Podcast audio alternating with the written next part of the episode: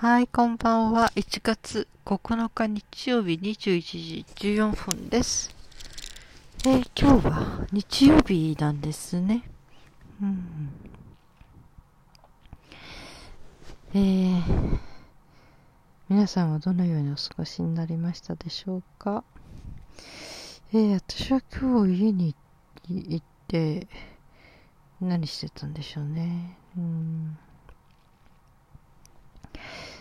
朝少し寝不足したのかな？起きたのが夜中の1時半くらいに目を覚ましてそれからえっとラジオを聞いてましたね。私夜中に目覚めると,、うん、と NHK ラジオをラジルラジルっていうところから聞いてあの NHK って言ってもね深夜便と大人のための深夜番組っていう感じの、うんえー番組がだいたい11時から朝の5時ぐらいまでやってるんですけどね。一人のねアナウンサーあのパーソナリティの人がやってるんだけど。で夜中は、えー、だいたい1時から2時から4時ぐらいまでが音楽なんですね。いろいろとね。それも懐かしい歌がいっぱい聴けたりしてね。いいなと思って聞いたりしてますね、うん、あ今日はなんか眠くて。そうね、この時間は本当は寝てる時間ですもんね。うんえで、この間寝れない時にね、自分の聞いたんですよね。ポッドキャストを少し。そしたらやっぱり途中で眠くなっちゃって、うわ私のこれを最後まで聞ける人すごいとか思ってね、私寝ちゃいそうとか思って、やっぱりなんか眠くなりますね、私の声聞いてるとね。うん。そんな感じで、うん。最後まで聞けなかったんじゃないかな。寝ちゃったんじゃないかな。うん。うん。そうね。歌はね毎日歌ってますよね。懐かしい歌とかね。うん。昔の懐かしい人たちのなんかいろいろ思い出すとあれですね。あの虹と雪のバラードを歌ってたトワエモアさん。なんかカタカナが続いた変な名前だなとか思ったフランス語で「あなたと私」っていう意味なんですもんね。とは、え、モア。で、モアが自分で、えがとで、とは。があなた、あなたと私っていう、あれなんですね。うん、なるほどって感じでね。昔はすごい、こう、綺麗な歌を歌う人が多かったですね。うん。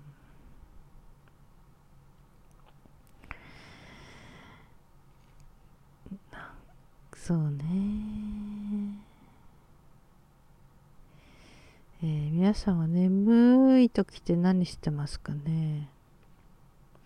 本当に眠くなると辛くて勉強とかできませんよね。うん、でも寝不足がたたってて眠いんだけど、眠いんだけどなんかすぐ寝れないっていう時もあったりね。眠りって難しいですよね。うん。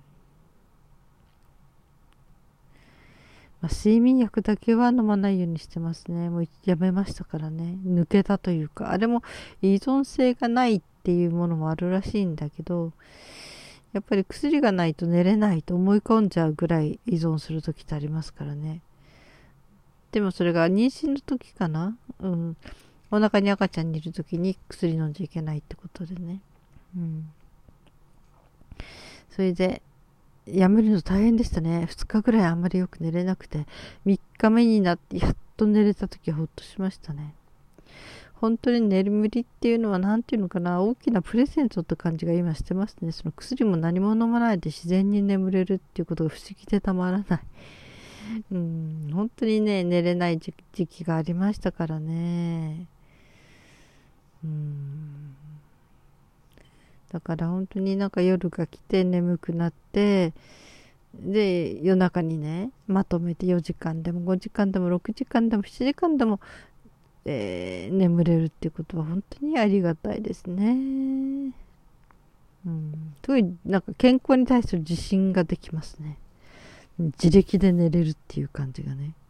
うん、夜ちゃんと寝れて、ご飯が3食食べれて、うん、そしてね、ちょっと外とか、なんかちょっと体を動かしたりとかする運動？うん。ができたら割とちゃんとしたペースを保っていけんじゃないかなって思いますね。うん、運動してますよ。最近運動ってか体力づくりっていうか筋肉づくりですね、まあ、弱いところをかばうという意味も大いにありますね。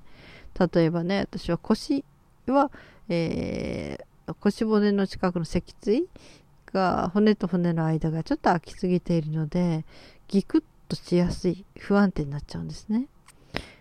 だからそれを、えー、丈夫にするためには周りの筋肉を育てて強くしていかなきゃならないということでね、うん、だから腰の方のねを強める体操とか、うん、それから昔ねスマートフォンのやりすぎでなんか腱鞘炎になったりそれからだんだん今度え首？スマートネックだったんでしょうかね。首も、えー、詰まってくる。うん、それでこう首が詰まってきちゃってその、えー、あまりばっかり見てるとね硬くなった首がね。でそのの影響が右手の人差し指に出てきて右手の人差し指がしびれるんですね。痛くなったりね。だからあんまりひどい時は針で治するんだけどあとはもううん。自分で治すために DVD 買って、うん。えー、頸椎症を自分で治すみたいな感じの DVD でね。体操首、まあ、肩甲骨を動かす体操をいくつかとかね。ちょっとツボもあったかな、うん、それをね今少しずつ毎日やってますね。やっぱりちょっとね下向いたりとかね書き書き物もしないようにしてるんだけどちょっと書いたりね、うん、ちょっとって大体10分10分書いてると首痛くなりますからね。だからそうなった時はその首周りにあるいろんなものを柔らかくする体操。やっぱり一通りやるとすごく楽になりますね。うん。だから首と腰とああと股関節股関節は普段は忘れてるんだけどある日突然も歩けないぐらい痛くなったりするのでもうやっぱりその股関節が、を、なんていうかな、守る。うん。周りの筋肉でね、守る。うん、ための筋肉を作っていったりする。ある意味ではまたそれ固まってしまったものを柔らかくする。これも私買いましたからね。DVD 買って。うん。とにかく体操、それに合うような体操をしてますね。うん、本当私このね、DVD で健康の情報を得るというのがね、私のやり方になってきてますね。うん。随分買った。うん。えっ、ー、とね、便秘を治すための DVD でしょ？それから、横脚も買ったかな。横脚でしょ？冷え性買ったでしょ？肩こり買ったでしょ？それから、うん、お疲れボディっていうね、体が全体的に疲れやすい人たちのをなんとかするそのツボとかいろんな体操とかね。東洋医学的なそれも買ったでしょ？膀胱炎。そう膀胱炎もある程度自分で治していけるようなそういうツボとか。これは買ってよかったですね。もう自信つきましたね自分にね。うん。それからあと何買ったかな。うんとねさっき言ったその頚椎症のでしょ？それからうん、と股関節の DVD も買ったでしょ、うん、結構持ってますね、やっぱり私みたいにあの鎮痛剤とかね薬にアレルギーがある人飲めないのであまり病院行っても薬も出ないんですよね。だから痛めた時には針かあとはもう自力でその痛みが出ないような体を作るためにこう筋肉を補強していくってことをとにかく一生涯の仕事としてやっていかなきゃなんないなって感じでね、うん、それはやり始めてますね。ただね体操自体がすごく気持ちがいいのでね苦痛で痛いとかっていうものとは違うのでね少し救われてますね。うん、その何かその体のメソッドで自分をの体型を変えたりっていうことが一番ほった端だったのがあれですね。ヨガですね。子供2人産んだ後にものすごい太っちゃって150センチで57キロって感じでびっくりするぐらい太ったんですね。それで57キロのそれを何とかしなきゃなと思ったらちょうど私が住んでたところの真上の階にヨガの先生のがいらしてね個人教えてる、うん、あの女性の方でね。だからそこには割とみんな1人ずつ通ったりしてましたね。2人で通ってた人もいたけどね。うん。でその人に合わせたヨガを教えてくれるんですね。だから結構ねヨガで休めましたね。ピンポイントでいろいろと教えてもらえるのでね。うん。3ヶ月ぐらいで痩せたかな。うん。ヨガ。ヨガも気持ちがいいものですねすごくね。そのヨガっていうとすごい不思議不思議というかなんかそのちょっとちょっとねすごい格好っていうかあそこまで柔らかくないできないとかいうようないろんなポーズがあるけどそんな過激なことをしなくてもね本当にいろいろな、えー、穏やかな動きもあるしね。無理しないでできるものもたくさんあるのでね。そしてヨガのポイントはそのそういうポーズを取りながら呼吸で体をマッサージするっていう表現してましたね、うん、呼吸で体をマッサージする、だからすごく呼吸が大事なんですね、うん、どれもとっても、えー、体得できてよかったと思います。それからそこでねしっかりあれしたら腹式呼吸の練習はすごくやりましたね。うん。腹式っていうとね、だから多分私ね、歌でもロングトーンの練習もね、30秒ロングトーン切らずに出しとくっていうのも、うん、なんかね、ある程度できるようになったしね、やっぱりこの呼吸法はいろんな意味であのやってきてるのでね、うん、やっといてよかったなって思ってますね。うんまあ、ヨガもすごい呼吸がとても大事なね、ものなので。あと冷え性にとか言って、個人的に昔それもまあそれはそんな高くないねその市販されるテキストの,、まあ、あの DVD とあれなんだけどルーシー・ダットンっていうねこれはあの、えー、千人というかな修行僧とか、うん、なんか山でね、そういうことをするようなインドとかなんかあっちの方かな。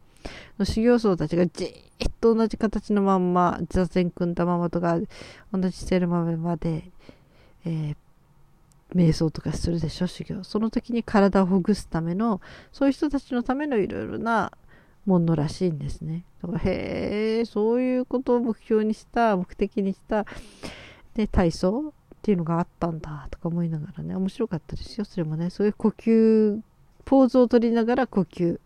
それはあとツボも少し、えー、触ったりするのかな自分の。うんあれもちょっと面白い体操でしたね。ルーシー・ダットンっていうね体操ですね。うん。それからあとゆる体操っていうのも面白かったですね。うん。このゆる体操っていうのは考えた人はこうなんか舞踏家。要するにあの空手じゃないけどなんかそういう武闘戦う。うんなんていうかな。そういうことを身につけた人で、まあ、体のこともすごくいろいろと詳しい人なんだけどその人が発明したんでしょうね。その体を緩ませる。緩ませることで本当に力をつけていって本当に奥の方のインナーマッスルを鍛えていくっていうのかなうん、このゆる体操っていうのもすごく面白い体操でしたね。初めて見るような、体どんどんどんどん緩めていく。ふにゃふにゃってこうね、ゆすったりね。うん。だから、うん。これも私 DVD 買ったかな。うん。本当に面白い体操でしたね。うん。あとは、体で言うとね。うん。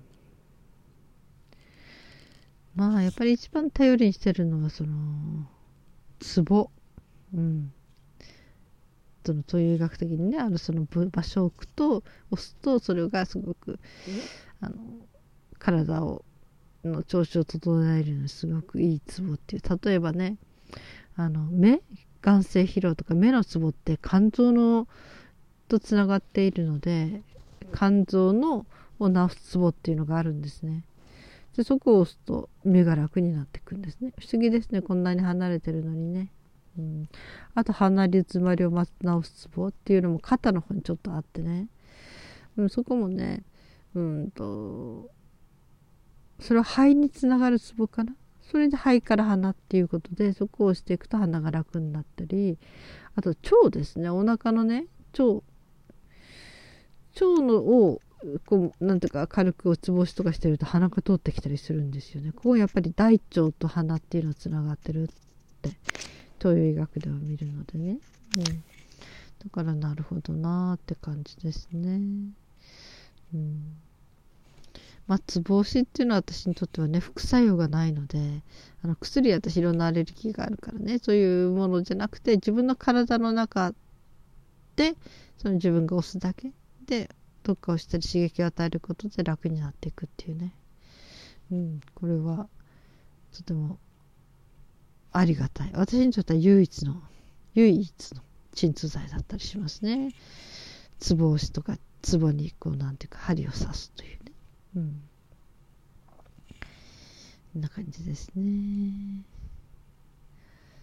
まあねいろいろな東洋医学にお世話になりましたけどね。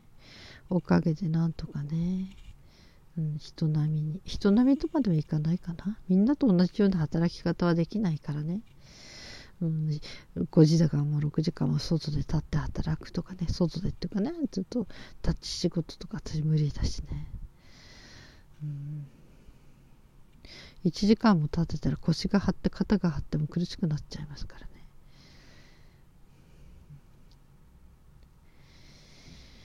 だけどねまあそうやって少しずつ少しずつこうね